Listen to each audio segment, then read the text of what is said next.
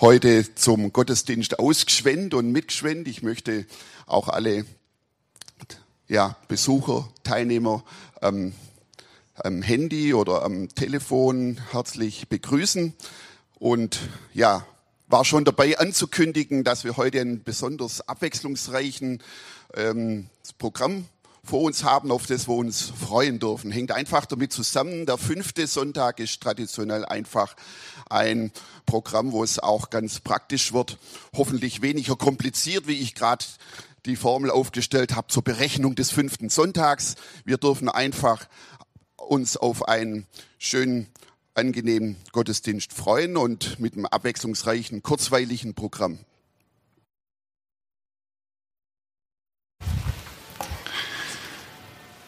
Ja, ganz herzlichen Dank euch und einen wunderschönen Morgen auch von meiner Seite aus. Herzlich willkommen zum Online-Gottesdienst und Präsenzgottesdienst hier in Gschwend. Wir sind auch heute Morgen ganz bewusst im Namen von Jesus Christus zusammen und wir rechnen mit seiner Gegenwart und wollen auch ihn bitten, dass er uns etwas mitgibt, uns anspricht in unserem Herzen. Wir können hier viel machen, perfekt vorbereiten aber es geht darum, dass er uns anspricht. Ja, Günter Bürle hat der Begrüßung schon gesagt, in der Gemeinde für Christus gibt es diese Tradition, dass in den Monaten im Jahr, an denen es fünf Sonntage gibt, die fünfte Sonntagsgottesdienste unter einem bestimmten Thema stehen. Und das Motto für diese fünfte Sonntagsgottesdienstreihe 2020 lautet vier Gs für ein dynamisches Christsein.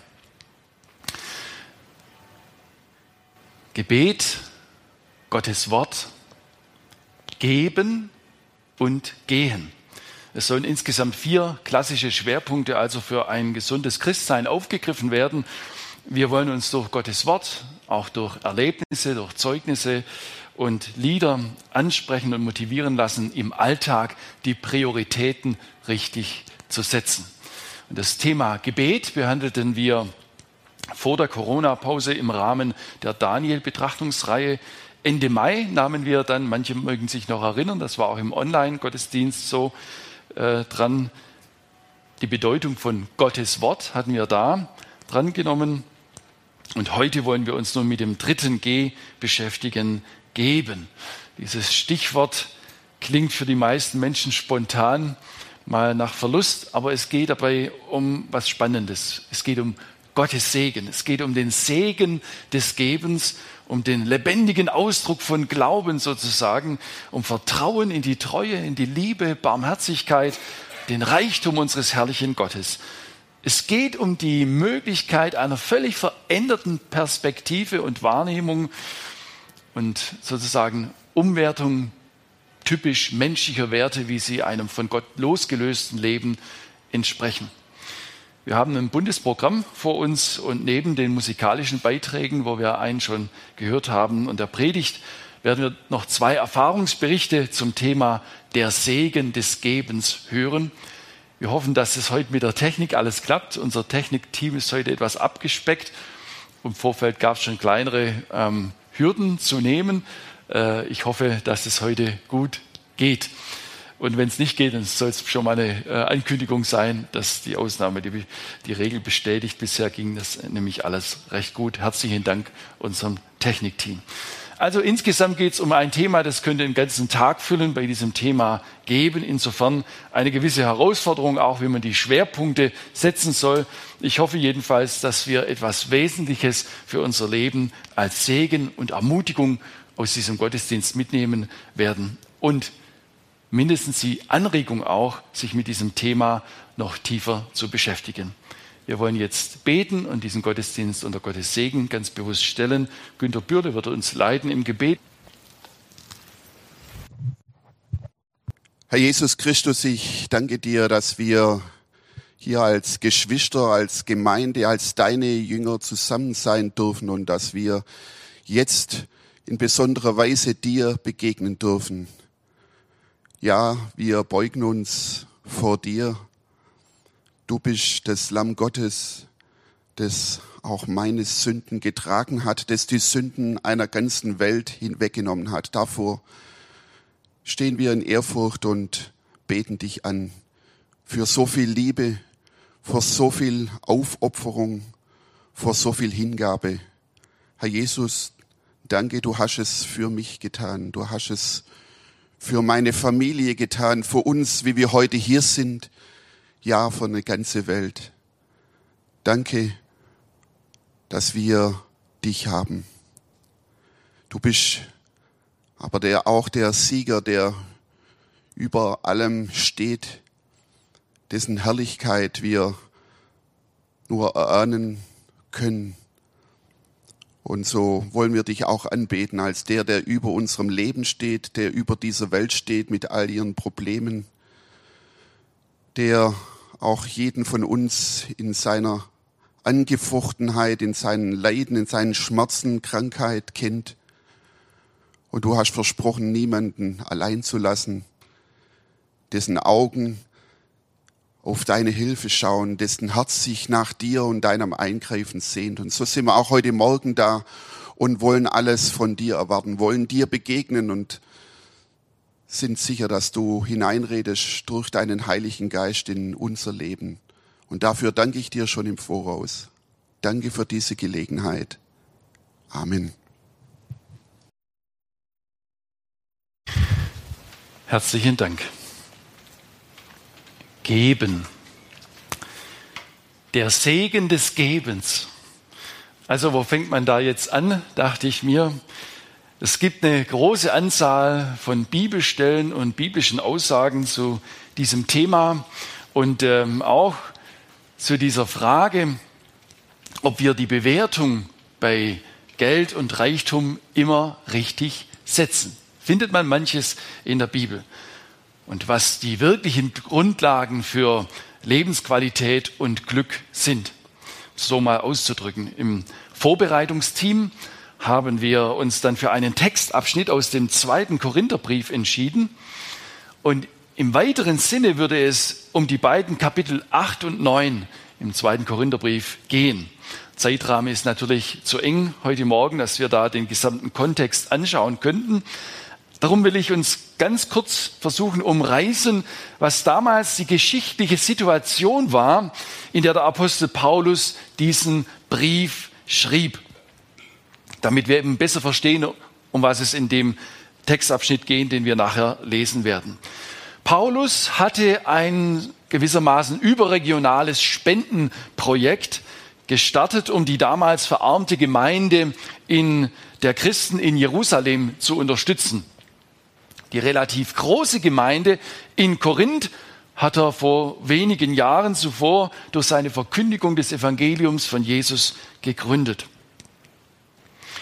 Und ähm, nun war es so, bezüglich der Spendensammlung hatten einige aus Korinth angekündigt, da kräftig mitzuhelfen bei dieser Spendenaktion, sich reichlich zu beteiligen. Doch dann in Abwesenheit von Paulus gab es einige Fehlentwicklungen in Korinth.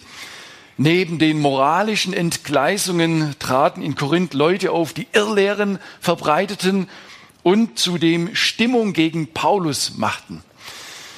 Die Korinther waren teilweise empfänglich dafür.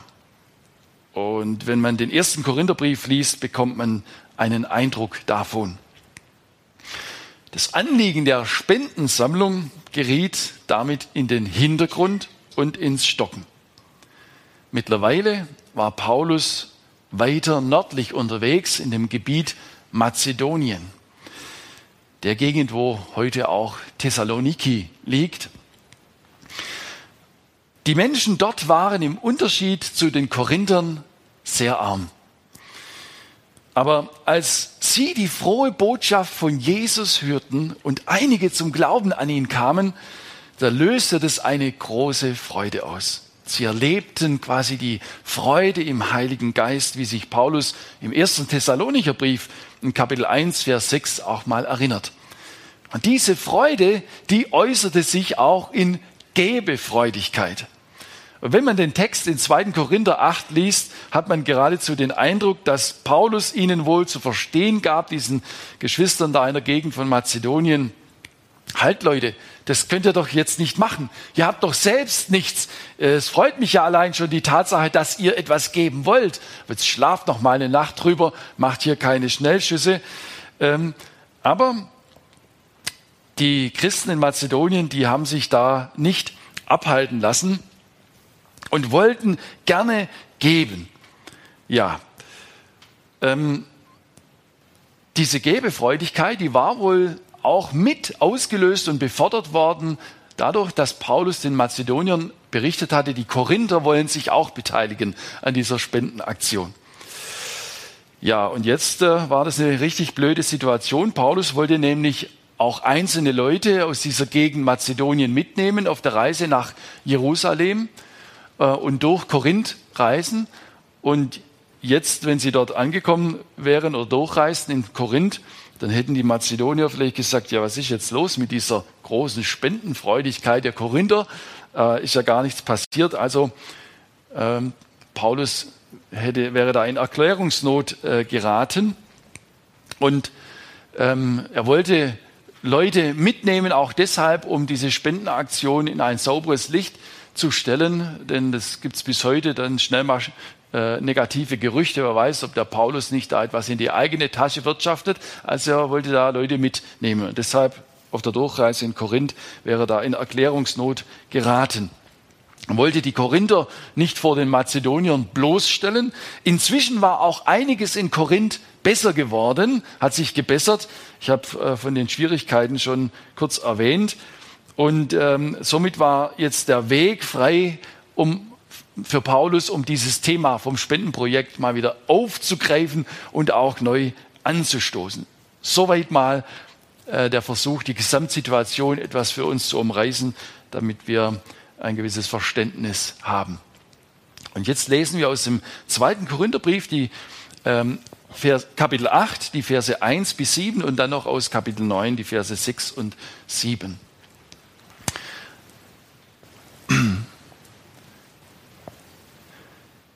2. Korinther 8, Vers 1 bis 7. Wir tun euch aber kund, liebe Brüder, die Gnade Gottes, die in den Gemeinden Mazedoniens gegeben ist, schreibt Paulus an die Korinther.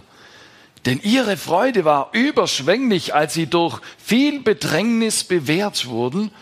Und obwohl sie sehr arm sind, haben sie doch reichlich gegeben in aller Einfalt. Denn nach Kräften, das bezeuge ich, und sogar über ihre Kräfte haben sie willig gegeben und haben uns mit vielem Zureden gebeten, dass sie mithelfen durften an der Wohltat und der Gemeinschaft des Dienstes für die Heiligen. Und das nicht nur, wie wir hofften, sondern sie gaben sich selbst, zuerst dem Herrn und danach uns nach dem Willen Gottes. So haben wir Titus zugeredet, dass er, wie er zuvor angefangen hatte, nun auch diese Wohltat unter euch vollends ausrichte wie ihr aber in allen Stücken reich seid, im Glauben und im Wort und in der Erkenntnis und in allem Eifer und in der Liebe, die wir in euch erweckt haben, so gebt auch reichlich bei dieser Wohltat. Und dann noch aus Kapitel 9, die Verse 5 bis 9. Paulus schickt quasi eine Delegation für die Durchreise in Korinth voraus, damit die Korinther etwas Zeit und Unterstützung haben sollten, die Dinge äh, bis zu seiner Ankunft zu organisieren. Er schreibt ihnen, so habe ich es nun für nötig angesehen, die Brüder zu ermahnen, dass sie voranzügen zu euch, um die von euch angekündigte Segensgabe vorher fertig zu machen, so dass sie bereit liegt als eine Gabe des Segens und nicht des Geizes. Ich meine aber dies. Wer da kärglich sät, der wird auch kärglich ernten. Und wer da sät im Segen, der wird auch ernten im Segen. Ein jeder, wie er sich's im Herzen vorgenommen hat, nicht mit Unwillen oder aus Zwang, denn einen fröhlichen Geber hat Gott lieb. Gott aber kann machen, dass alle Gnade unter euch reichlich sei, damit ihr in allen Dingen alle Zeit volle Genüge habt und noch reich seid zu jedem guten Werk. Wie geschrieben steht im Psalm 112, Vers 9, er hat ausgestreut und den Armen gegeben. Seine Gerechtigkeit bleibt in Ewigkeit. Soweit mal. Ein mich faszinierender Text, weil man daraus vieles lernen kann.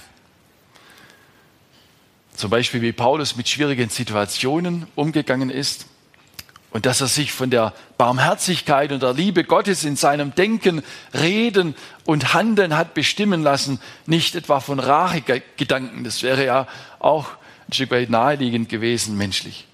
Aber auch, wie er konkret aufs Thema Geld und Geben zu sprechen kommt. Ich würde mich ja gar nicht getrauen, in der Gemeinde so konkret über Geld zu reden, wenn es Paulus nicht getan hätte. Meine Rede muss heute kurz sein äh, und deshalb möchte ich nur drei Punkte herausgreifen oder ansprechen. Erster Punkt, wie sind wir überhaupt auf dieses Thema gekommen? Ein bisschen habe ich ja schon gesagt, aber jedenfalls nicht, weil die GFC an der Armutsgrenze lebt und ich jetzt als Gemeindepastor insgeheim im Auftrag der Gemeindeleitung dafür sorgen müsste, dass äh, der Geldsegen wieder fließt.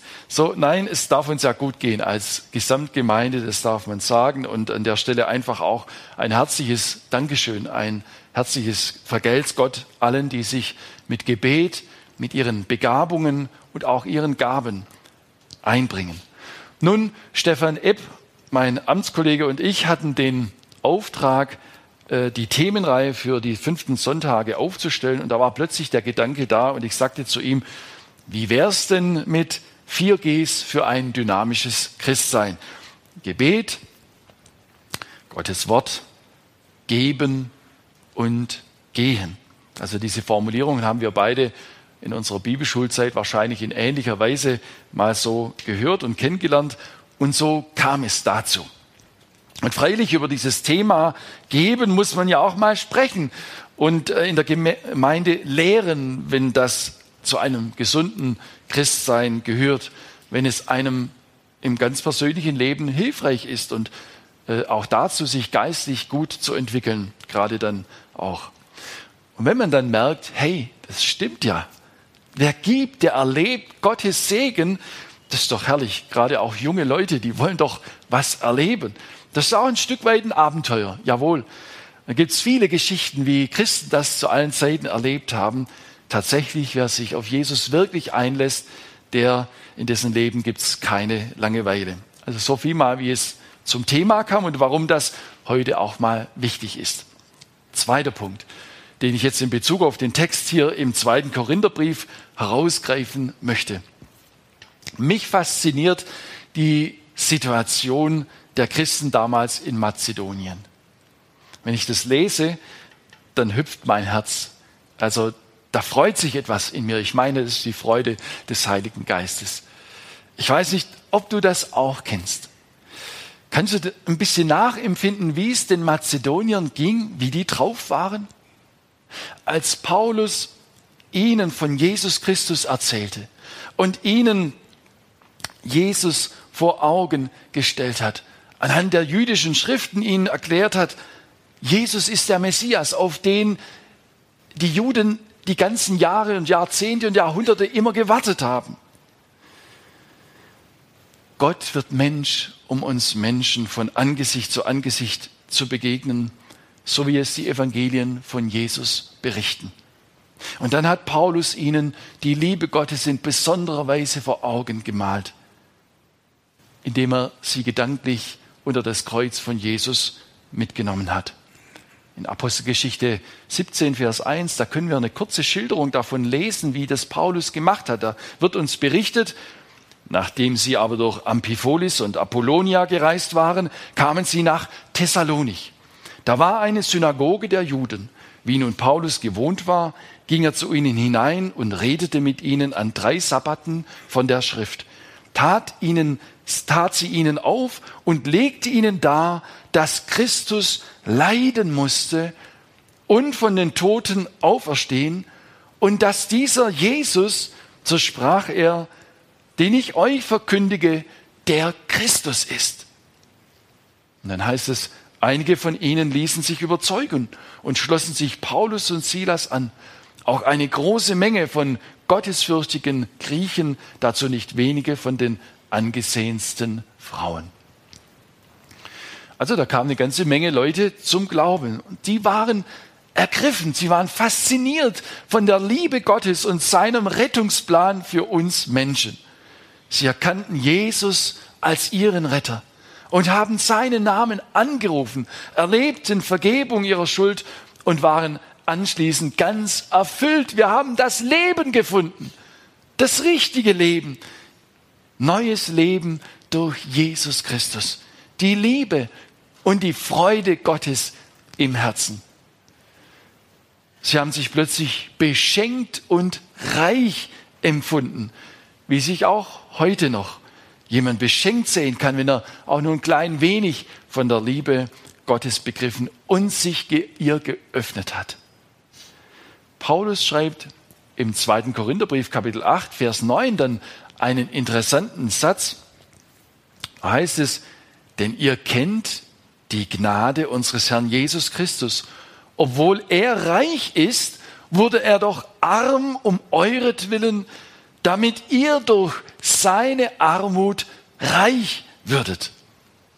Innerer Reichtum, Reichtum des Herzens, reich an Liebe und Freude im Heiligen Geist. Gottes Segen zu erleben, unter Gottes Segen zu stehen, Gottes Kind sein zu dürfen, das war für sie etwas Gewaltiges. Da kamen sie ins Staunen. Das hört man ja unmittelbar aus dem Text heraus. Es hat ihre Perspektive vom Leben und die Bewertungen völlig auf den Kopf gestellt. Und dann kann man in den Berichten lesen, dass nachdem sie zum Glauben gekommen waren, gerade auch im ersten Thessalonicher Brief, am Anfang wird es gleich angesprochen von Paulus, erlebten sie Widerstand aus ihrem sozialen Umfeld, Verfolgung, Anfeindung, Hass. Und diese Erfahrung der Freude, der Liebe Gottes hat sie auch durchgetragen durch diese Zeit.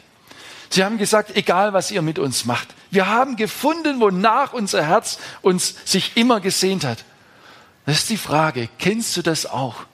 Dieses Bewusstsein von Reichtum in deinem Leben. Und wenn nicht, dann vermute ich, dass du mit dem Thema des Gebens nicht sehr viel anfangen kannst. Es wird immer irgendwo eine Last sein für dich oder als Pflicht verstanden. Die Angst, etwas zu verlieren, wird dich abhalten, ein fröhlicher Geber zu werden und zu sein. Ich lade dich ein.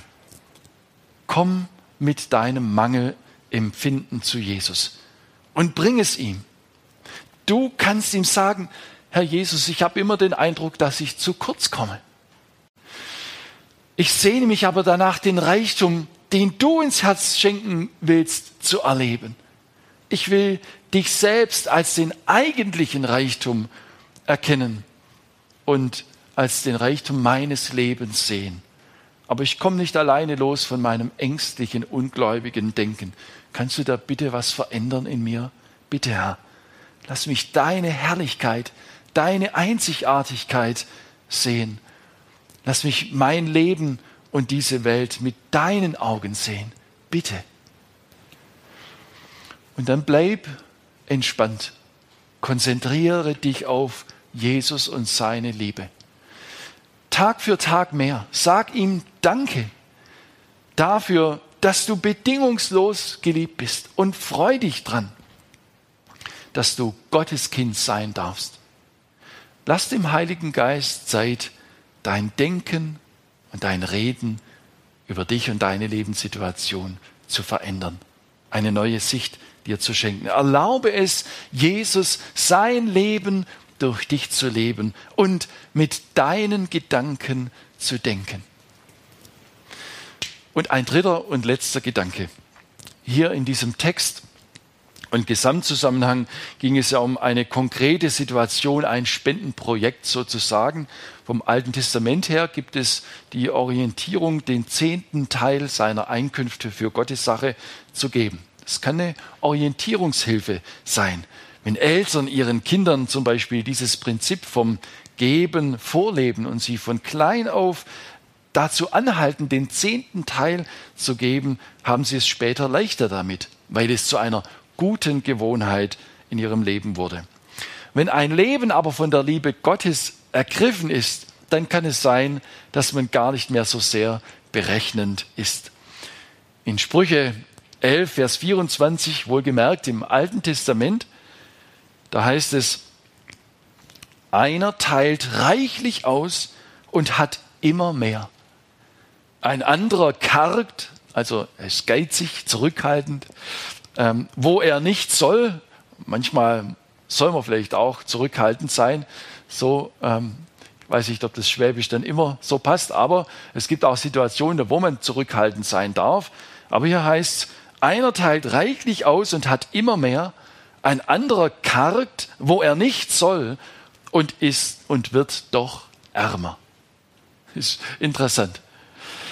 Bei unserem Thema heute geht es nicht nur ums Geld, sondern um eine grundsätzliche, segnende, schenkende, wohlwollende Herzenshaltung, die aus einer Grundstimmung der Dankbarkeit entspringt. Also eine grundsätzliche, segnende, schenkende, wohlwollende Herzenshaltung, die aus einer Grundstimmung der Dankbarkeit und Bewusstseins inneren Reichtums entspringt. Schon ein freundliches Lächeln kann ein Geschenk sein. Das helfende Wort, wenn man sieht, dass da jemand etwas nicht kapiert oder einfach nicht mehr weiterkommt in einer Sache. Sich Zeit zu nehmen für jemanden, für die Oma oder den Opa in Bahn oder Bus aufzustehen und den Platz frei zu machen, entspringt dieser segnenden Herzenshaltung. Und es bedeutet geben. Wenn man mitbekommt, dass jemand praktische Unterstützung benötigt, dass man dann einfach zupackt und hilft, ohne lang darüber nachzudenken, oh, hoffentlich kriege ich dann auch was dafür. Nein, die Liebe Gottes, die kann und will so eine Herzenshaltung bewirken. Die Erfahrung der schenkenden Liebe Gottes bewirkt auch eine schenkende Herzenshaltung. Und das Leben wird reicher und schöner, wenn man dieses Geheimnis entdeckt. Und es ist zudem eine wunderbare Arznei gegen Missmut und Unzufriedenheit und ständige Nörgelei, wo immer die anderen schuld sind oder es scheinbar immer besser haben als man selbst. Hast du was, dann bist du was, sagt der Volks Volksmund. Jawohl, sage ich, aber nicht auf den äußeren Reichtum bezogen, sondern hast du die Liebe Gottes gefunden, dann siehst du dich reich beschenkt als Gottes Königskind. Und anders, anders findest du und findet man zu keiner segnenden, schenkenden Herzenshaltung. Ich wünsche uns allen Gottes Segen, den Segen auch des Gebens zu erleben.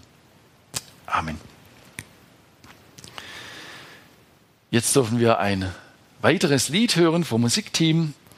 Herzlichen Dank für euer Mitwirken in diesem Gottesdienst. Und direkt anschließend wird uns Ruth Wolf hier aus der Gemeinde in Gschwend, da sitzt sie, ähm, etwas erzählen, auf welche Weise nämlich sie das Thema Geben in ihrem Leben schon beschäftigt hat. Vielen Dank, Ruth, dass du dir ein Herz gefasst hast, da mitzumachen hier im Online-Gottesdienst live. Das war dir dann doch zu heiß. Ähm, und deshalb äh, hat der Fabian Wolf dich einfach gefilmt und diese Filmsequenz werden wir dann nachher kurz anschauen nach dem musikalischen Beitrag. Bitte schön.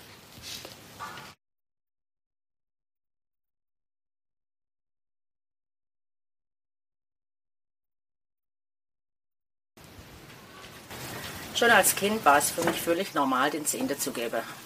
Meine Eltern haben das praktiziert und auch wir werden so erzogen, dass man den Zehnte von seinem Einkommen gibt. Als ich dann selber Geld verdient habe, war es für mich auch völlig normal, dafür den zehnten Teil zu geben vom Nettolohn. Auch das war für mich in Ordnung. Habe ich jahrelang so praktiziert, bis ein Pastor bei uns einen Gottesdienst gehalten hat und gesagt hat, der zehnte wäre vom Bruttolohn. Und ich dachte, okay, sieht er jetzt vielleicht so, war für mich dann wieder kein Thema. Dann habe ich mal einen anderen Pastor angesprochen und wie das eigentlich wäre mit dem Zehnten, brutto oder netto. Dann hat er gemeint, Das wäre ein Richtwert der Zehnte und man müsste das einfach in der Verantwortung vor Gott selbst entscheiden, was da richtig wäre. Hat mich dann nicht mehr ganz losgelassen, aber ich habe weiterhin vom Nettolohn gegeben. Dann kam mir eines Tages in den Sinn der Vers, wo es heißt, und prüfet mich hierin. Und es hat mich dann eigentlich verfolgt, wie es da in Malachi 3, Vers 10 heißt, bringe den Zehnten ganz in mein Kornhaus, auf das in meinem Hause Speise sei und prüfet mich hierin, spricht der Herr Zebaoth, ob ich euch nicht das Himmelsfenster auftun werde und Segen herabschieben die Fülle. Dann habe ich gedacht, warum eigentlich nicht probieren? Dann habe ich mir zwei Monate Probezeit vorgenommen, wo ich das prüfen werde, habe das auch genauso gemacht, also vom Bruttolohn Zehnte gegeben. Und nach fast genau zwei Monaten habe ich eine Gehaltserhöhung erhalten wo festgestellt wurde, dass ich in einer falschen Lohngruppe eingestuft war und der Tarifvertrag wurde genau zu diesem Zeitpunkt angepasst. Es war für mich wieder Bestätigung, Gott hält sein Wort und wir dürfen uns ganz auf ihn verlassen.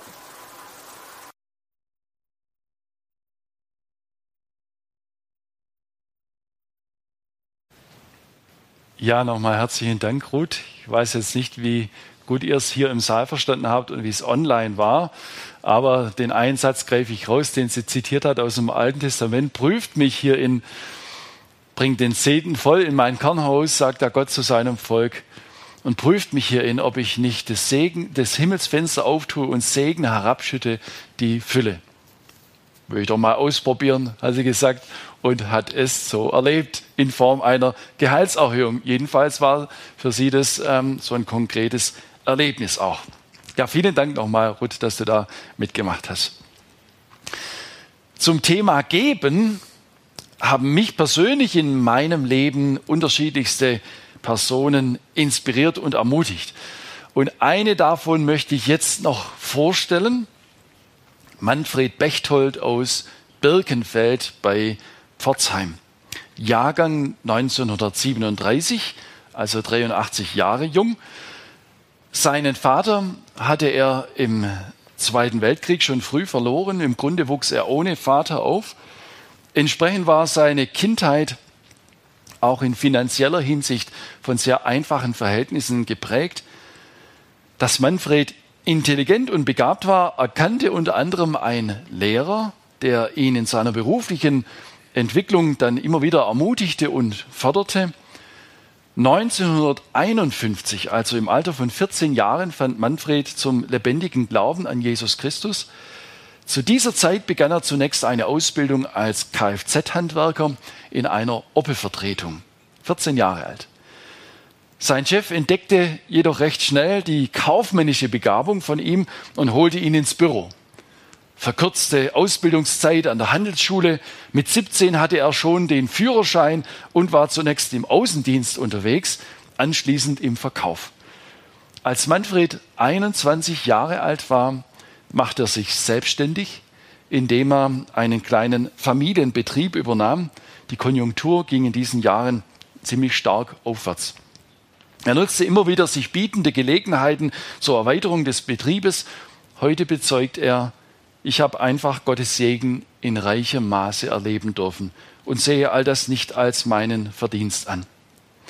Neben den Aufgaben in seiner Firma, die gewiss nicht wenige waren, brachte er sich über einige Jahre im Gemeinderat der Stadt Birkenfeld ein, war zeitweise stellvertretender Bürgermeister, außerdem Vorsitzender des Aufsichtsrats einer örtlichen Bank und dann im Rahmen einer größeren Baumaßnahme richtete er 1966 einen Raum in geeigneter Weise ein, sodass die örtliche Glaubensgemeinschaft Evangelischer Brüderverein, heute unsere Gemeinde für Christus, viele Jahre ähm, ihre Gottesdienste dort abhalten konnte. Manfred war einige Jahre ältester dieser Gemeinde in Birkenfeld, ähm, aber darüber hinaus auch überregional im Gemeindeverbund tätig, Mitgliederversammlung, Besoldungsausschuss äh, Verkündigungsdienst, Prüfungsausschuss für die Buchhaltung. Ähm, das gehörte alles so zu seinen Betätigungsfeldern nebenbei noch. So wie mal der Versuch einer kurzen Lebensbeschreibung. Ich habe jetzt vergangene Woche mit Manfred Bechtold den Kontakt aufgenommen und habe ihn gefragt, ob er bereit wäre für ein Telefoninterview. Der Weg hierher nach Gschwend ähm, wäre doch ein bisschen weit gewesen. Auch die Corona-Beschränkungen tun ihr Übriges dazu und deshalb haben wir diese Variante äh, gewählt. Und was wir da gesprochen haben bei dem schon stattgefundenen Telefoninterview, das wollen wir jetzt mal hören. So, lieber Manfred, ganz herzlich willkommen im Online-Gottesdienst in Gschwend. Äh, obwohl du momentan in Birkenfeld zu Hause in deiner Wohnung bist und ich in Albershausen am Schreibtisch, nehme ich dich jetzt gedanklich mit nach Gschwend, wo wir kommenden Sonntag einen Gottesdienst mit dem Thema Geben haben werden. Also genauer gesagt geht es ja um den Segen des Gebens. Und der Gottesdienst ist Teil der Themenreihe 4 Gs für ein dynamisches Christsein. G wie Gebet, G wie Gottes Wort, Geben und gehen. Vier Stichworte, die sich auf wichtige Elemente im Leben eines Christen beziehen, wenn dieses sich gesund und dynamisch entwickeln soll. Ich habe im Vorfeld dich schon ein wenig informiert und dich gefragt, ob du bereit wärst, zu diesem Thema des Gebens aus deinem persönlichen Erleben als ehemaliger Unternehmer und Christ etwas zu erzählen. Von dir habe ich nämlich den Satz gelernt, wir geben, weil wir haben und wir haben, weil wir geben. Ähm, du hast diesen Satz wohl auch mal vor vielen Jahren von einem Glaubensbruder gehört und verinnerlicht. Dieser Gedanke des Gebens hat dich dann in deinem Leben als Christ und Unternehmer immer wieder geleitet. Aber könnte man jetzt kritisch fragen, jemand, der sich mit Buchhaltung auskennt, für den klingt doch diese Aussage erstmal widersprüchlich. Wir haben weil wir geben. Das, das klingt nicht nach Mathematik oder spricht man hier eher von himmlischer Mathematik. Wie erklärst du das? Ja, hallo Tobias. Schön, dass du an mich gedacht hast. An sich bin ich nicht mehr so äh, bereit oder gleich bereit, äh, an äh, Zeugnissen teilzunehmen, weil ich einfach Probleme habe heute aufgrund des Alters. Aber dennoch es freut mich und ich kann dazu nur eines sagen. Ich war in meinem Leben gesegnet, wirklich gesegnet. Ich habe zunächst ja, aus ärmlichen Verhältnissen heraus, als schon erwähnt, habe ich starten müssen und Gott hat mir Gnade geschenkt dazu, Weisheit geschenkt in allen Fragen, die ich hatte. Ich habe natürlich auch Rat von Brüdern, von Evangelisten in Anspruch genommen und es ist immer gut gekommen, auch wenn sie keine Fachleute waren für den speziellen Bereich, so haben sie mir dennoch gut antworten können. Und was das Geben angeht, kann ich einfach sagen, ich habe schon sehr früh von meiner Mutter es gesehen, wie sie, wenn sie gegeben hat, nicht ärmer geworden ist. Und wir haben in unserem Gemeindeliederbuch früher dieses Lied drin gehabt, das steht auch heute noch in den Reichsliedern drin, meines Wissens. Hundertfältig wirst du es lohnen. Hundertfältig ist der Lohn, den du gibst, o Gottes Sohn. Und ich denke einfach, das war etwas, ja, wo ich schon früher gesehen habe, dass das Geben etwas ist, in diesem Lied heißt es hundertfältig, so viel habe ich schon als Kind rechnen können, wenn ich einen, einen Zehner habe und ich kriege plötzlich 100 Zehner dazu, dass ich dann viel Geld habe. Aber auch Sonntagsschulgeschichten haben mich dazu inspiriert und wenn ich da gehört habe, ein Becher kalten Wassers in eines Jüngers Namen gegeben, soll nicht unbelohnt bleiben. Das war für mich schon früh eigentlich ein Stück äh, des Geben Lernens. Ja, ja. Ich denke, wir sprechen hier ja über Geld. Das Geben selber besteht ja auch noch aus anderen Komponenten. Aber, aber hier ist äh, in meinem Leben gerade auch das Geld immer wichtig gewesen. Und äh, insofern bin ich da äh, jetzt auf diesem Thema. Ja, genau. Wichtig, weil du einfach Unternehmer warst und damit umgehen musstest, ne? In ja. Geld. Ja, genau. genau. Ja. Aber du hast mir in unserem Vorgespräch auch mal gesagt, du hast, äh, was weiß ich, bei irgendwelchen älteren Leuten mal Holz gespalten oder ihn ganz praktisch äh, unterstützt. Das hast du auch ein Stück weit bei deiner Mutter abgeguckt. So war es, ja. Ja, ja, schön. Ja, doch.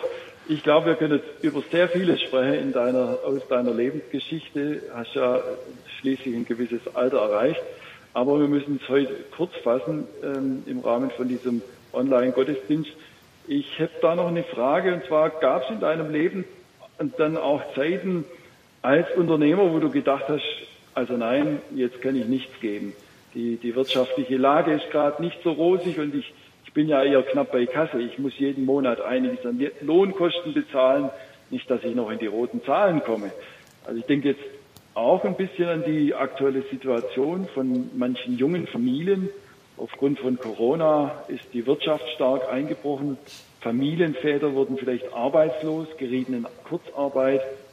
Ein Häuschen oder Haus wurde in jüngerer Vergangenheit gebaut und Kredite müssen bedient werden. Wäre das nicht auch verständlich, ähm, wenn jemand sagt, oh weia, erstmal kann ich jetzt nichts geben, da muss ich schauen, wie ich finanziell durchkomme. Wie bist du mit solchen Gedanken ähm, oder vielleicht auch konkreten Situationen umgegangen? Nun, solche Gedanken kommen einem. Das ist keine Frage, gerade wenn man in Nöte ist. Ich habe beispielsweise in der Ölkrise 1972 schwere Sorgen gehabt. Ich habe zwar das Buch von, von unserem Gründer, von Bruder Berger, äh, von der heilsamen Gnade Gottes in meinem Leben. Aus diesem Buch habe ich immer viel lernen können und er schreibt da drin, wie er keine Schulden gemacht hat. Immer wenn er wieder was gebaut hat, dann hat er dieses äh, erst weitergeführt, wenn er das Geld hatte. Mhm. Das hat mich sehr beeindruckt. Aber in unserem Steuersystem war es einfach nicht möglich, dass wir Kapital einsammeln, äh, wenn wir uns versteuern und wenn wir anschließend bauen wollen. Und ich habe aus diesem Grund dann auch von Brüdern gehört, eine erste Hypothek ist gar kein Problem, das darf man machen.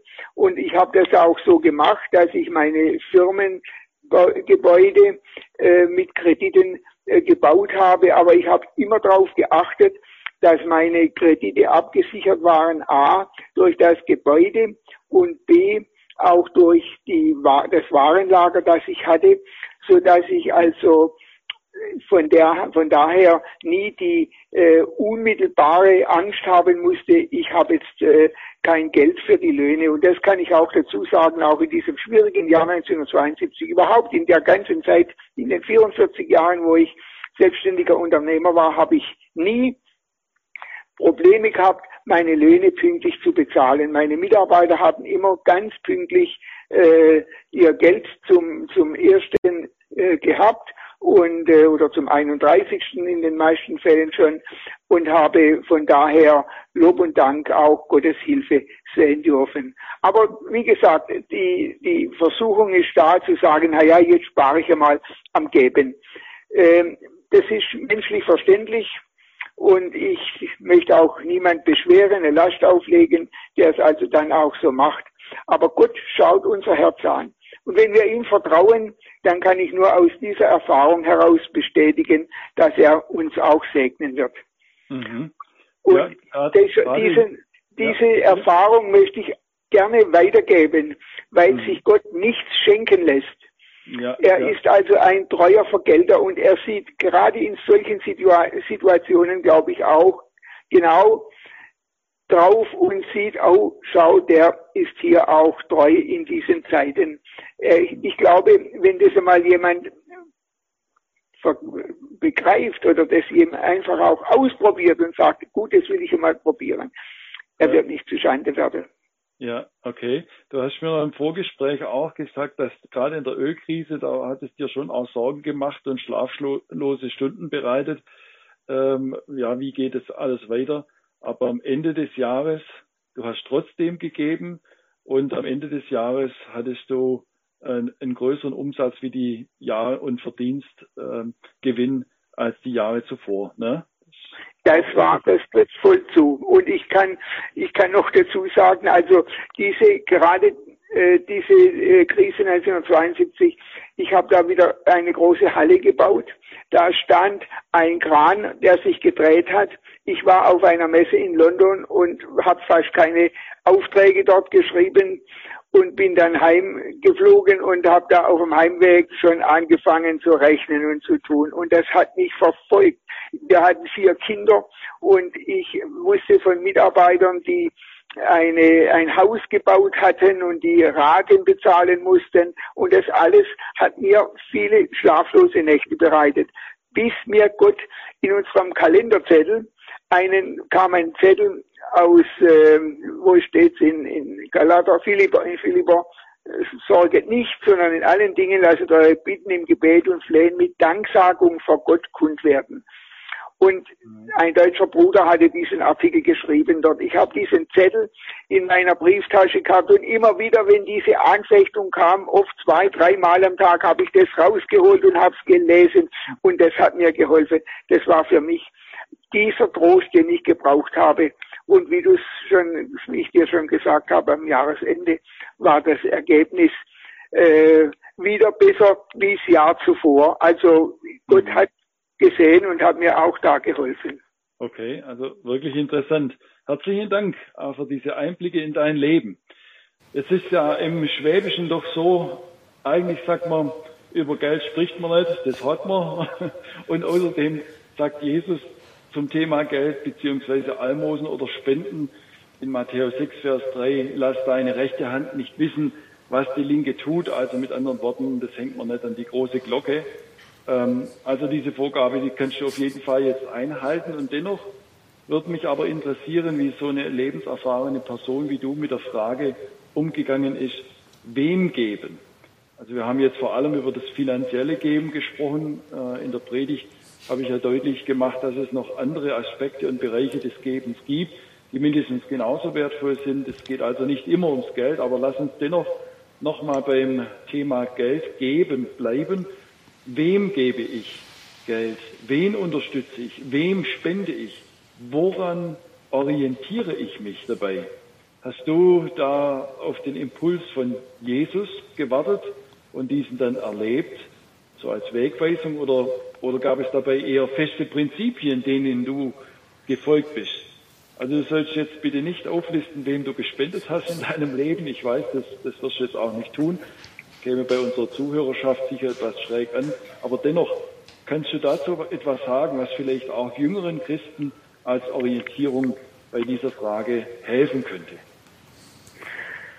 Nun, unsere Gemeinde war ja immer sehr konservativ, auch in Geldingen, und ich habe hier einfach äh, gewusst, die äh, Gemeinde nützt äh, uns oder benutzt unser Geld zum Aufbau des Reiches Gottes. Und der evangelische Brüderverein war, wie ich vorhin schon gesagt habe, meine Heimat, ist meine Heimat, auch heute natürlich noch. Und da kam, war es eben bei mir so, dass ich dieses Geld, das ich gegeben habe, war überwiegend für die äh, Gemeinde. Aber in der Zwischenzeit ist es eben so, dass wir ähm, auch äh, durch, bedingt auch durch meine Tätigkeit als Unternehmer, äh, ich da andere Organisationen noch habe, wo ich gebe auch Missionen und Menschen, die von mir da bedacht werden. Auch Israel ist auch ein ganz wichtiger Punkt. Wer mein Volk segnet, soll gesegnet sein. Das ist ein Wort, das ich mir auch immer verinnerlicht habe. Und in diesem Zusammenhang ist auch noch erwähnenswert, dass mein Geben aus zwei Teilen besteht, nämlich Opfer und Spende. Als Unternehmer habe ich ja die Möglichkeit, auch Spenden zu machen. Und diese Spenden, die äh, äh, sind mehr für einen Unternehmer gedacht, aber du hast ja auch Unternehmer in deiner äh, Zuhörerschaft. Ich denke, dass äh, es hier in der Hauptsache jetzt um, um Opfer geht. Und das Opfer ist für mich eigentlich der Zehnte immer der, der, äh, die Richtschnur gewesen.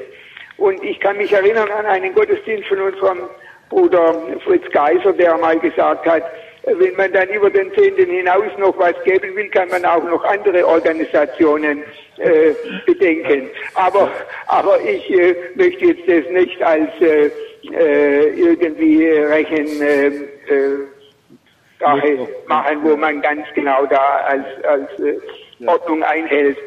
Ich denke einfach, man darf sich da leiden lassen.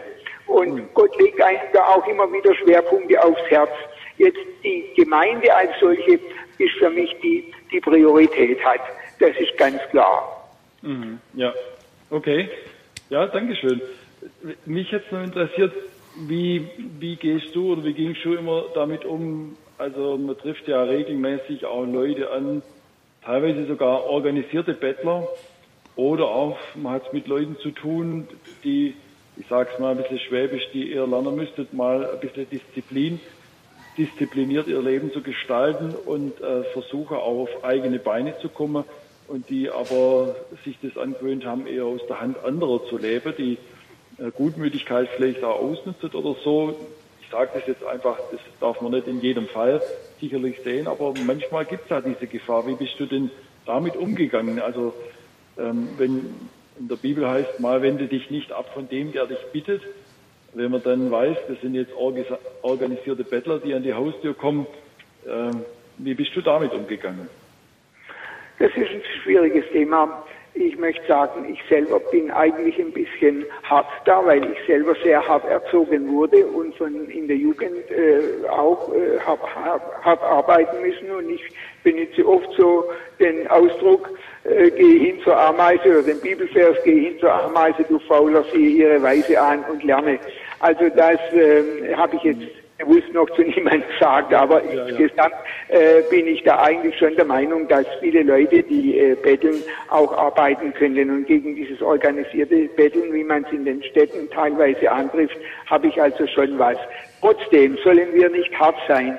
Wenn jetzt da so ein Musikant steht und spielt, im Winter mit lammen Händen, äh, dann äh, bringe ich es nicht übers Herz, da doch was reinzuwerfen. Das ist eine Sache, wo ich einfach auch mache. Oder dass ein, wenn einer an, an die Haustüre kommt, man ihn auch mal zu einer Tasse Kaffee einladet.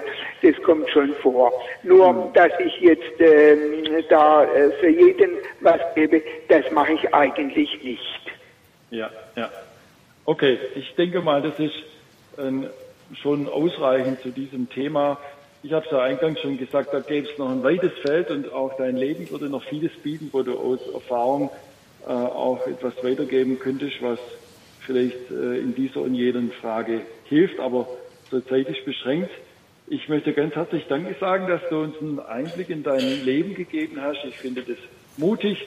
Dazu wäre vielleicht nicht jeder bereit. Mir ging es einfach auch um diesen Aspekt des Beispiels und Vorbilds und der ermutigenden Erfahrung. Mensch, Gott lässt dich nichts schenken, hast du gesagt.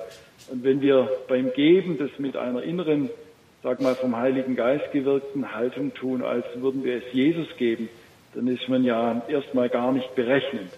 Im, im Grunde geht es ja dann gar nicht so sehr ums Geld, sondern um die Beziehung zu Jesus und dass die Erfahrung seiner Liebe uns die Augen und das Herz und ganz natürlich auch den Geldbeutel öffnet, wo es nötig ist. Aber die rückblickende Erfahrung ist dann doch auch eine große Freude. Jetzt habe ich da was gegeben und zwar recht unbekümmert und fröhlich und Gott antwortet mit Segen, also einer inneren Freude, weil man jemandem helfen konnte und zu allem noch dazu lebe ich den Segen jetzt auch noch in finanzieller Hinsicht. Also mich haben solche Beispiele immer wieder auch angeregt, mit göttlicher Mathematik zu rechnen. Und deshalb nochmal ganz herzlichen Dank. Ich wünsche dir und deiner lieben Frau weiterhin Gottes Segen ja, so viel mal, äh, damit wir den Zeitrahmen nicht zu sehr sprengen. Dank, Dankeschön. Ich wünsche auch dir und der Gemeinde insgesamt weiterhin Gottes reichen Segen in allen, auf allen Gebieten. Herzlichen Dank und dann sagen wir auf ein Wiederhören, lieber Manfred. Adieu. Ja, danke, adieu. adieu. So, ganz herzlich willkommen im Online-Gottesdienst. Das können wir ausmachen.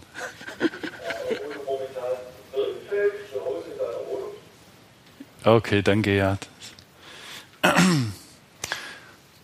Sind wir wieder online. Gut.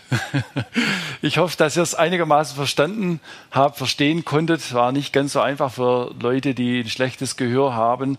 So ein Telefonmitschnitt. Ähm, machen wir einfach den Ton aus, vielleicht hilft es dann, ja. Gut. Ähm, Online ist der Ton jetzt aber weg. Gut, wunderbar. Also soweit dieses Telefoninterview mit Manfred Bechtold und damit sind wir schon beinahe am Ende dieses Gottesdienstes angelangt. Wir wollen noch beten zum Abschluss. Lieber himmlischer Vater, herzlichen Dank, du bist der allmächtige, der lebendige Gott. Du sagst uns in deinem Wort, mein ist Silber und Gold. Du bist so reich, eigentlich können wir dir ja gar nichts bringen.